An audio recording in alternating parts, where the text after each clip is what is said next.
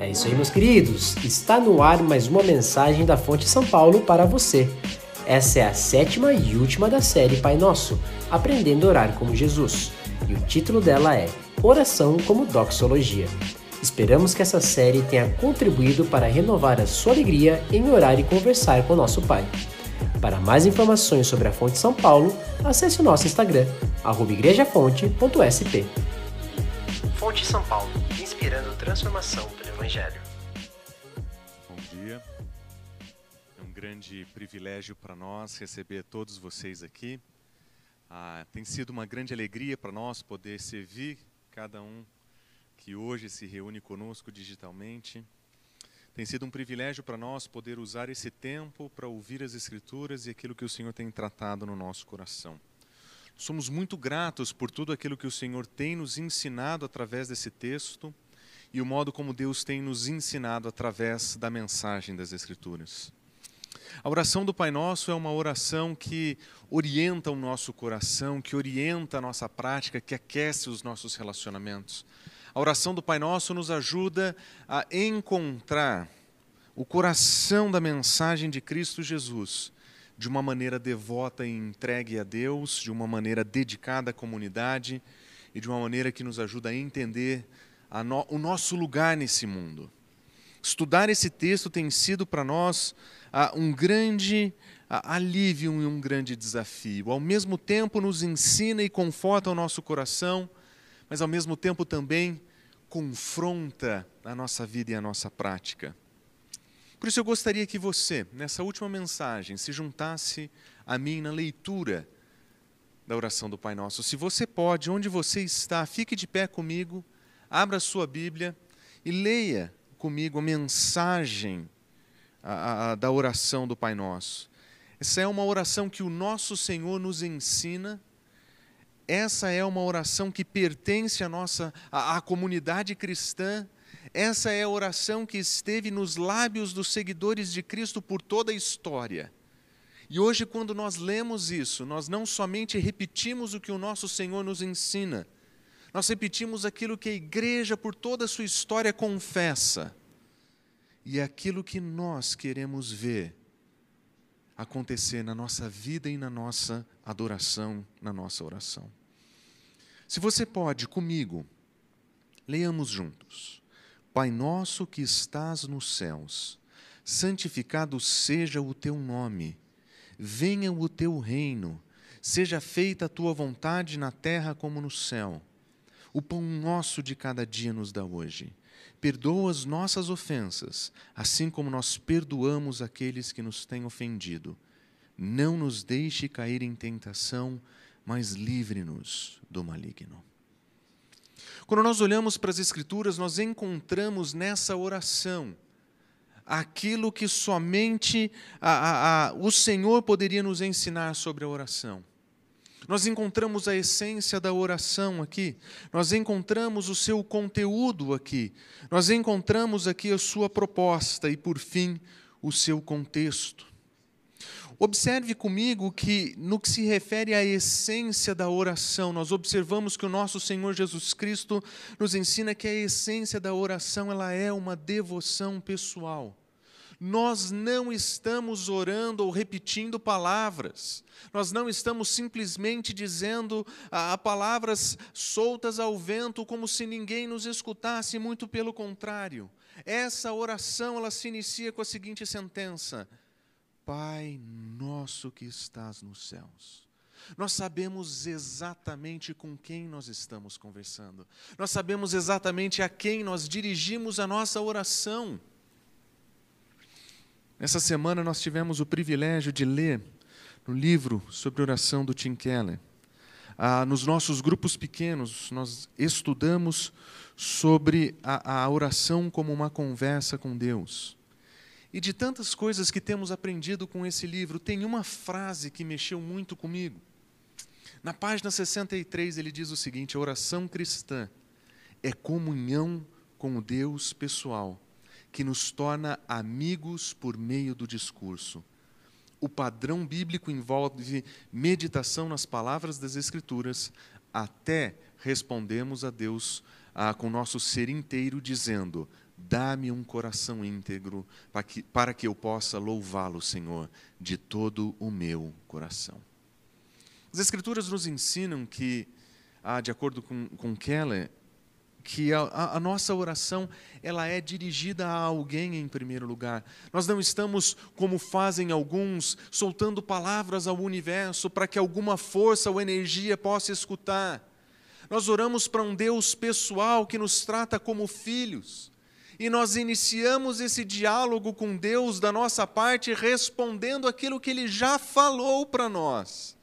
Nós estamos entrando em um diálogo com Ele, não em um monólogo onde nós fazemos sozinhos. Nós estamos dialogando com Deus que inicia o diálogo, que inicia a conversa, que oferece a Sua palavra para que nós possamos responder a Ele na nossa devoção.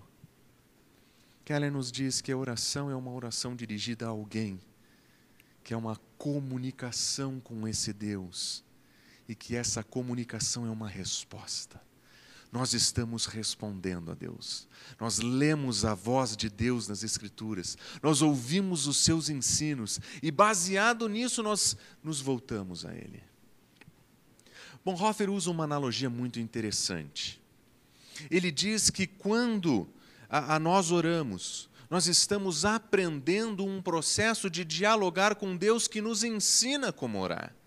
E ele usa uma analogia muito interessante. Ele diz que, do mesmo modo que crianças aprendem a falar quando escutam seus pais a falarem, e que as primeiras palavras dessas crianças são derivadas do aprendizado das palavras dos seus pais, o cristão ele aprende a orar quando ele ora as Escrituras. Ele diz o seguinte: nós aprendemos a falar com Deus porque Deus falou e Ele fala conosco. Na linguagem do Pai Celestial, os filhos de Deus aprendem a falar com Deus, repetindo as palavras do próprio Deus, começando a orar a Deus. Assim, nós devemos falar com Deus, e Deus deseja nos ouvir, não na linguagem falsa e confusa do nosso coração, mas na linguagem clara e pura que Deus nos falou em Cristo Jesus. A oração é essa resposta a Deus na linguagem de Deus. Nós nos voltamos para Ele com aquilo que Ele já falou para nós. Quando o nosso coração está saturado pela mensagem de Deus, quando o nosso coração está cheio da mensagem de Deus nas Escrituras, quando a nossa vida transborda a clareza e a sabedoria de Deus, nós nos voltamos a Deus e continuamos esse diálogo que Ele inicia conosco. E a beleza da oração é que Deus continua a falar conosco nesse processo. Não somente ele usa a sua palavra, mas ele continua a conversar conosco na oração. Quantas vezes no meio da nossa oração nós nos entregamos diante dele, abrimos o nosso coração e somos por ele confortados, como se pudéssemos ser fisicamente abraçados por ele. Quantas vezes em oração nós nos voltamos ao nosso Deus e nós nos lembramos de Sua palavra? Quantas vezes somos encorajados e saímos desse ambiente de oração dizendo: Senhor, muito obrigado, muito obrigado porque o Senhor continua a falar comigo. Porque na sua essência, a oração, ela é essa devoção que nós temos pessoal e individual com Deus que no nosso momento de intimidade, relacionamento, nós temos comunhão com o Pai, que nos trata como filhos. Richard Foster diz o seguinte: na oração, na oração verdadeira, nós começamos a pensar os pensamentos de Deus de acordo com Ele. Nós desejamos o que Ele deseja e nós amamos o que Ele ama. À medida que nós nos entregamos a Deus, o Senhor começa a trabalhar em nós a sua vontade, a sua direção, o seu amor, até o ponto que nós passamos a desejar o que ele deseja. E é nesse ambiente íntimo da oração que essa transformação acontece. Mas nós vemos que, de acordo com o Pai Nosso, o conteúdo dessa oração, o conteúdo dessa oração inclui muito mais do que somente a minha devoção com Deus. Na verdade, nós lemos: é o pão nosso de cada dia. Perdoa as nossas ofensas, como nós perdoamos. Não nos deixe cair em tentação, livra-nos do maligno. Essa não é a oração do indivíduo, essa é a oração da comunidade. O Senhor não está simplesmente nos ensinando que a oração tem a ver com o nosso relacionamento pessoal com o Senhor, mas é o nosso relacionamento comunitário com Ele.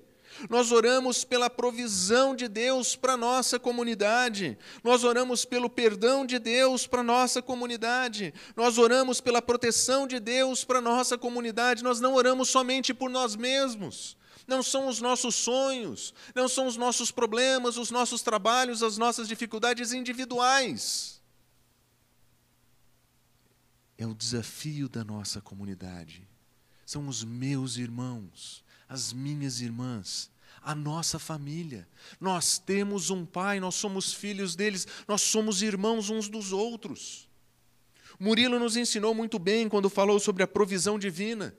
Ele disse que nós sabemos a quem nós devemos pedir provisão. Ele disse que o Senhor, ele vai nos oferecer aquilo que ele disse, aquilo que ele prometeu, ele vai dar o pão. Ele vai nos sustentar. Mas ele também nos lembrou que Deus sempre responde a oração do seu povo por meio da ação do seu povo. Quantas vezes nós fomos supridos em nossas necessidades porque irmãos da nossa comunidade se levantaram para nos ajudar? Quantas vezes vimos pessoas passando por momentos de dificuldade serem abraçadas pela comunidade para que enfrentassem momentos difíceis?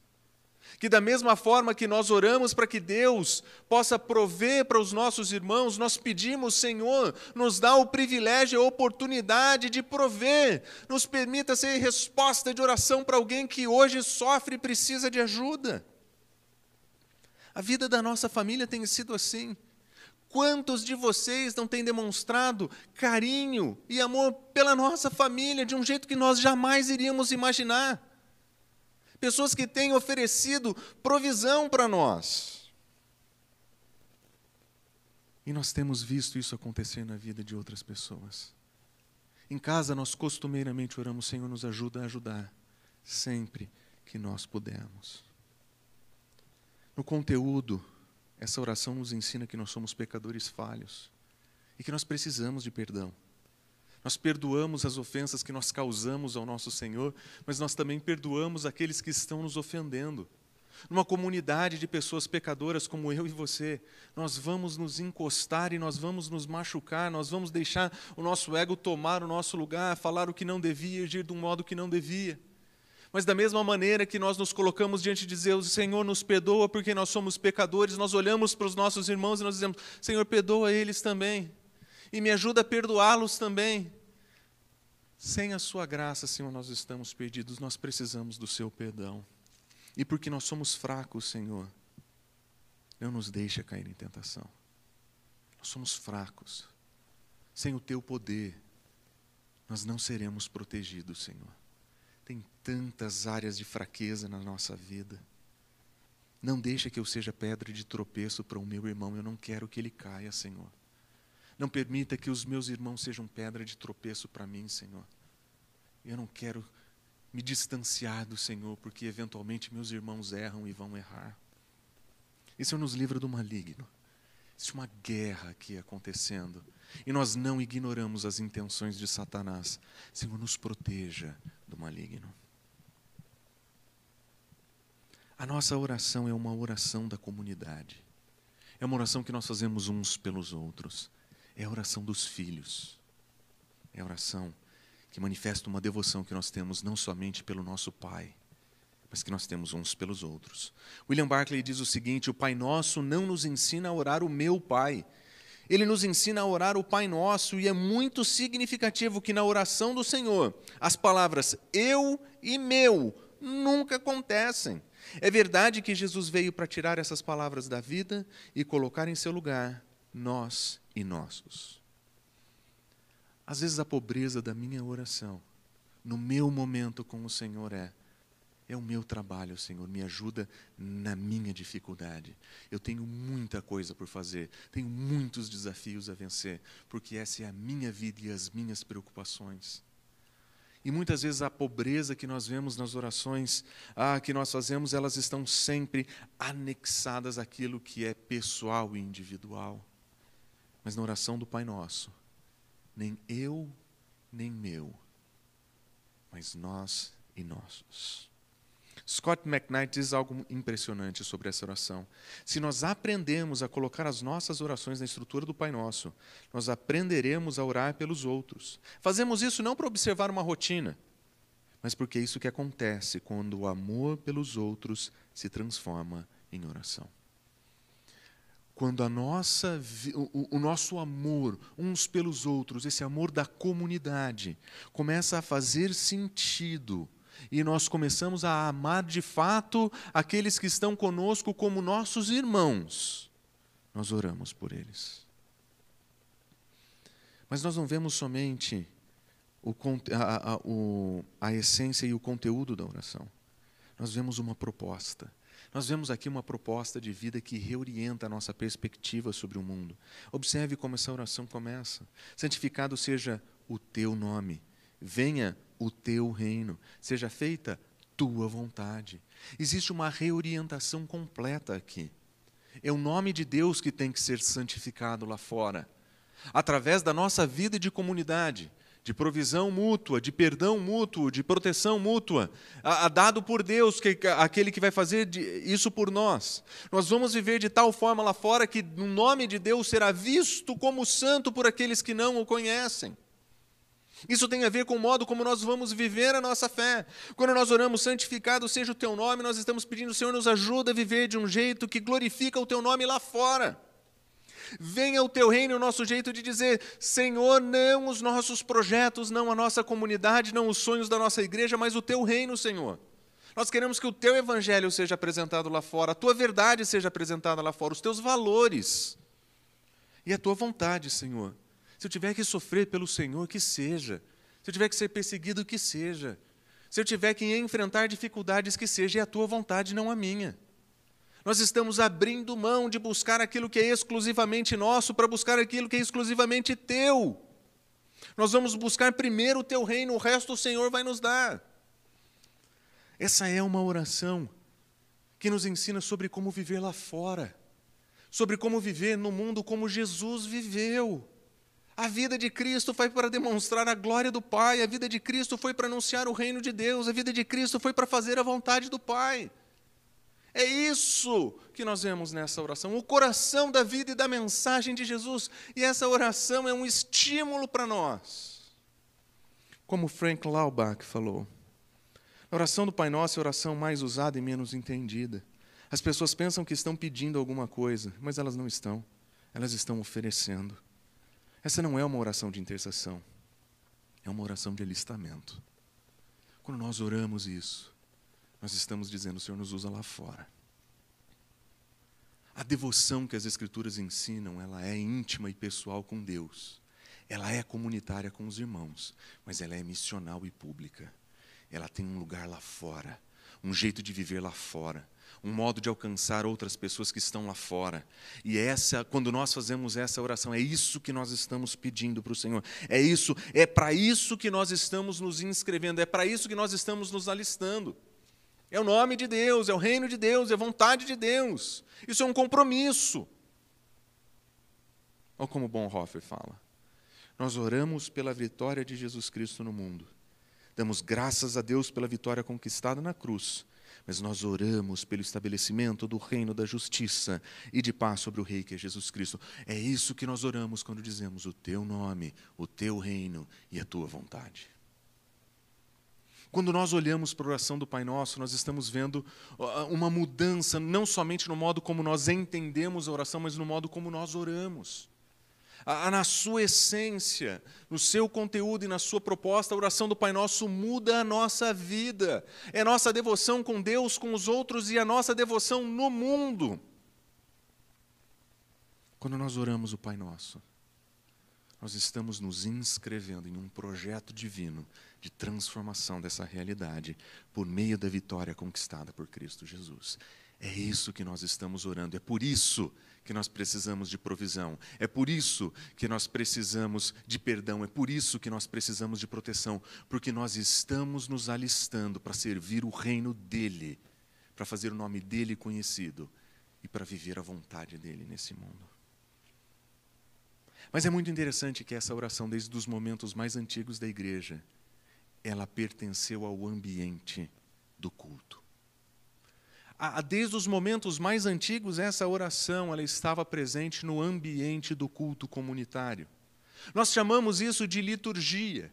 Aquilo que acontece quando a comunidade cristã se reúne naquele ambiente, eles oferecem a Deus aquilo que, como comunidade, eles querem dar a Deus. Isso é liturgia.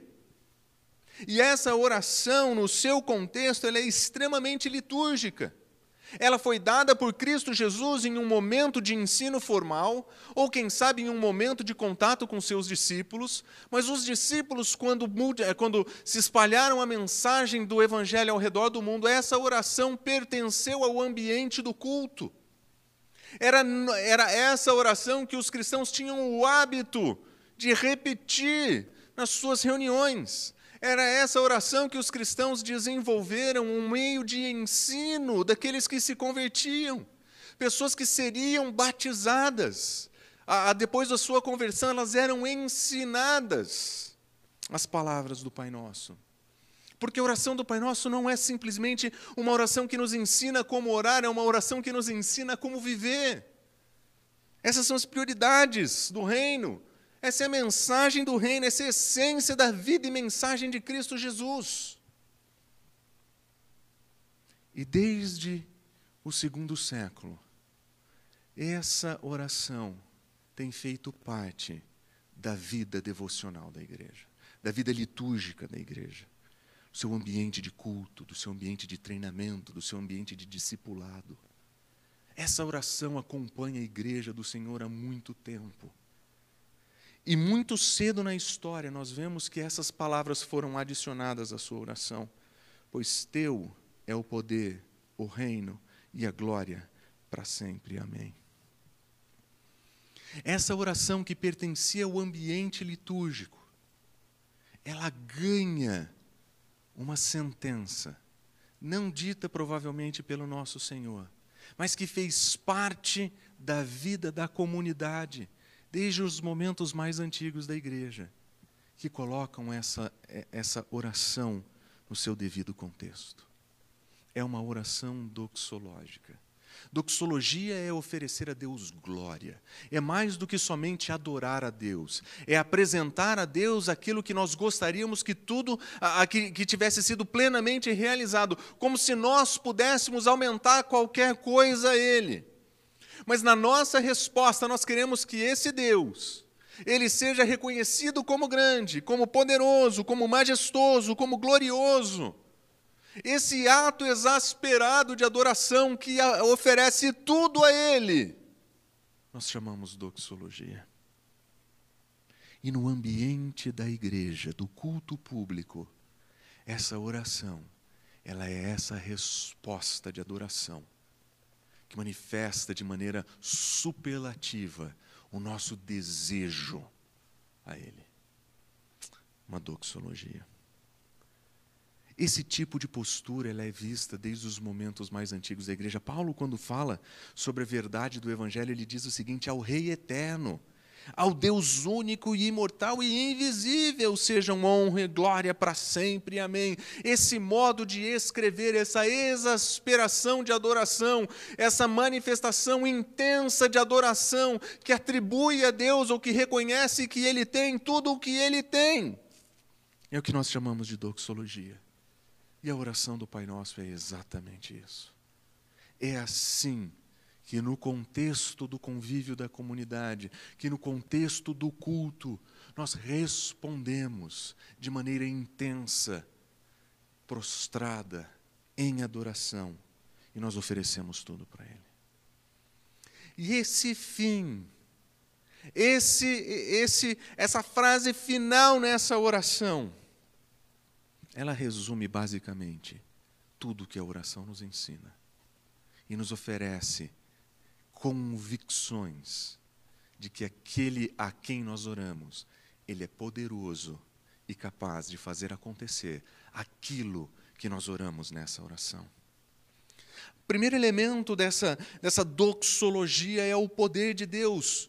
Nós oramos falando para que todo o poder é dele, nós afirmamos aquilo que as Escrituras dizem por todos os lugares.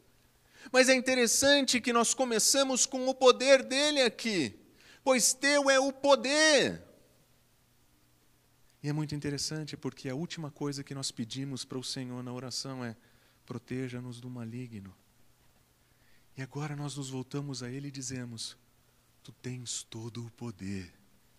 O Senhor é aquele que pode fazer todas as coisas, inclusive não nos deixar cair, inclusive nos proteger do mal. É teu todo o poder para manter essa comunidade, é teu todo o poder para prover para essa comunidade, é teu todo o poder para perdoar essa comunidade. Como nós vemos na oração do nosso Senhor, em João 17 nós lemos: Pai Santo, protege-os em teu nome, o nome que me destes para que sejam um assim como nós somos um.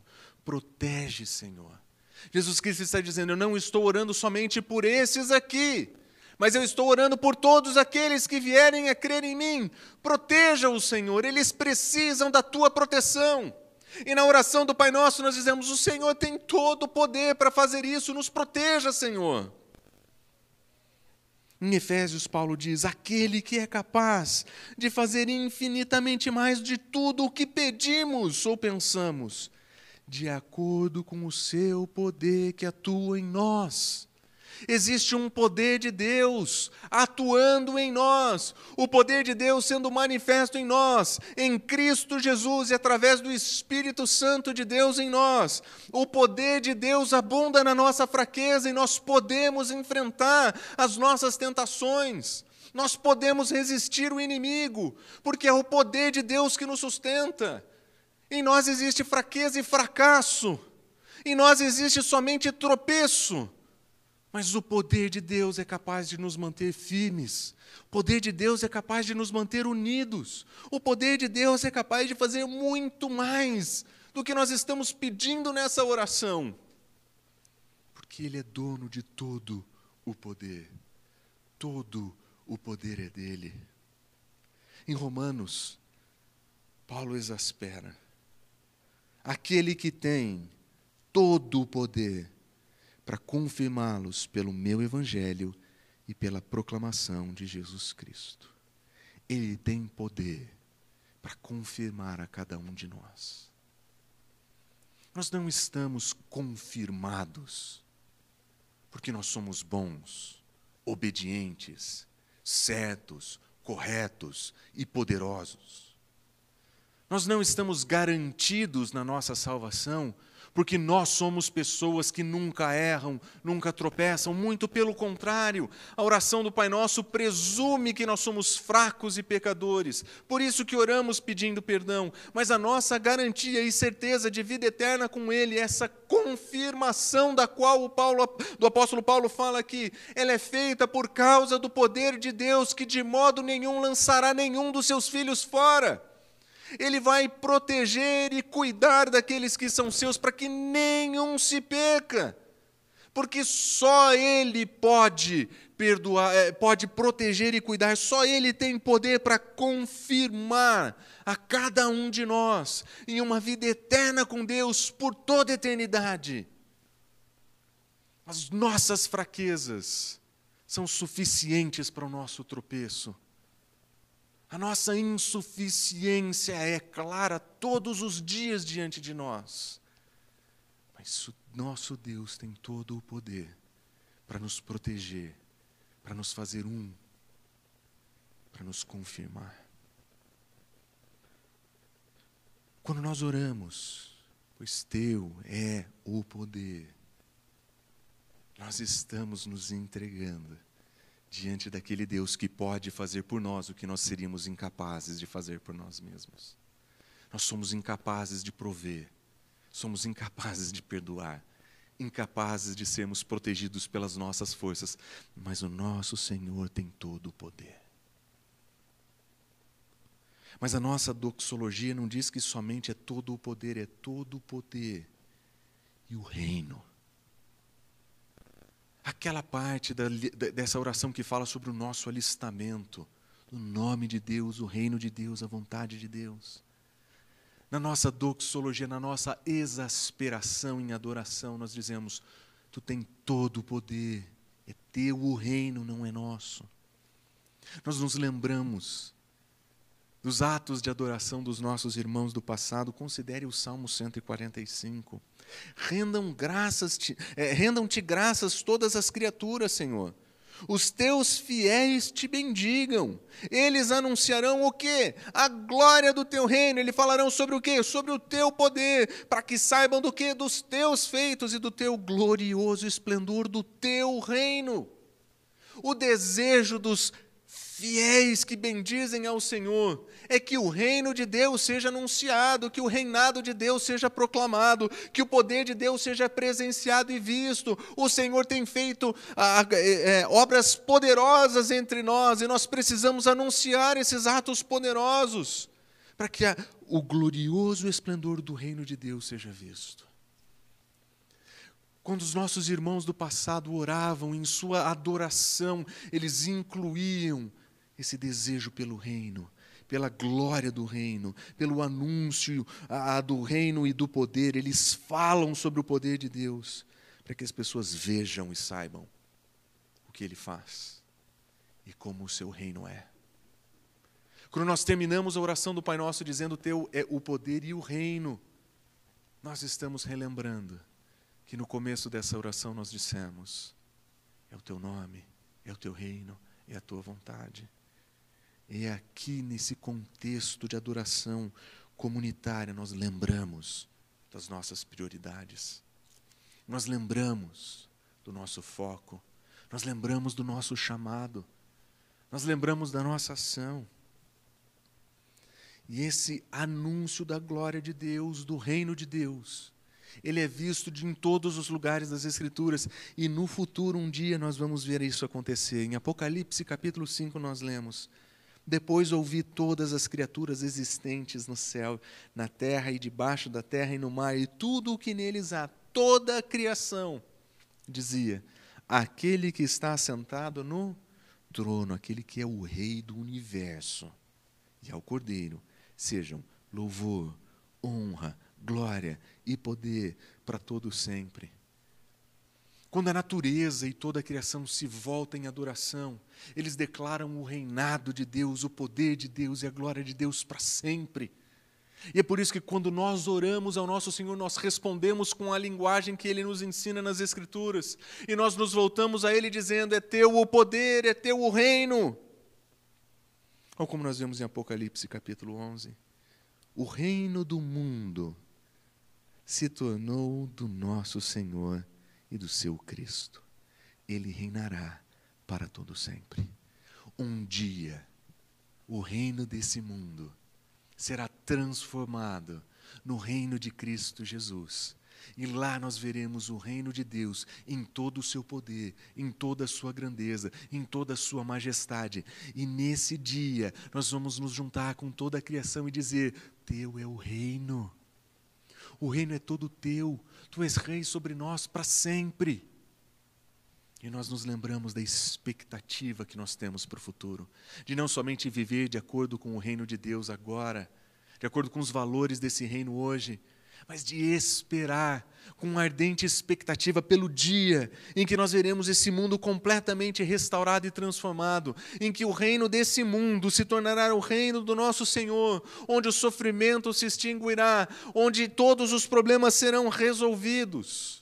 Onde não existirá doença, onde não existirá Covid, onde não existirá pandemia, onde não existirá corrupção. Um reino que é totalmente de Deus, justo, sem dois pesos, sem duas medidas, um reino que seja perfeito aqui, com esse mundo restaurado. É o reino que nós ansiamos, é esse rei que nós queremos servir hoje. Quando nós oramos a oração do Pai Nosso, nós oferecemos a Deus todo o poder, porque é Ele que vai nos sustentar. O reino, porque nossa vida é dele, tudo é dele, nós queremos viver esse reino para Ele. Mas esse é um ato de adoração. E é por isso que o terceiro elemento é a glória de Deus. A glória de Deus deveria ser o alvo e o propósito de tudo o que nós fazemos, de absolutamente tudo o que nós fazemos. Mas na oração litúrgica do Pai Nosso, nós dizemos: toda a glória seja para o Senhor. Como diziam os salmistas no passado, Bendito seja o seu glorioso nome para sempre. Encha-se toda a terra da sua glória. Amém e amém. A doxologia, ou essa exasperação de adoração dos irmãos do passado, eles diziam: Nós queremos ver a terra cheia da tua glória. E essa expressão, encha-se toda a terra da sua glória, é repetido em vários dos salmos, porque essa era a expectativa e o desejo dos fiéis do passado, que o glorioso nome de Deus fosse bendito e enchesse toda a terra. Mais do que qualquer outra coisa, eles olhavam para a glória de Deus, mais do que qualquer outro desejo, a glória de Deus. E é por isso que várias e várias vezes das Escrituras, quando a adoração encontra o seu momento de exasperação, a glória de Deus é anunciada. Salmo 57, se exaltado a Deus acima do céu, sobre toda a terra esteja a tua glória. A glória é essa manifestação maravilhosa e bela da presença de Deus. É essa manifestação do próprio Deus que, que é de tal modo impossível de perder que ele é anunciado como glorioso sobre todas as coisas. Ele é Deus acima dos céus, ele está sobre todas as coisas. Mas o coração do salmista exaspera em adoração por ver essas coisas. Ele quer contemplar essa glória de Deus desse modo. Ele quer que essa glória de Deus esteja em todos os lugares. Como nós vemos a doxologia de Paulo em Romanos 16. Ora, aquele que tem poder para confirmá-los no meu evangelho pela proclamação de Cristo Jesus, de acordo com a revelação do mistério oculto nos tempos passados, falando sobre Cristo Jesus e os gentios e judeus membros uns dos outros, irmãos em Cristo.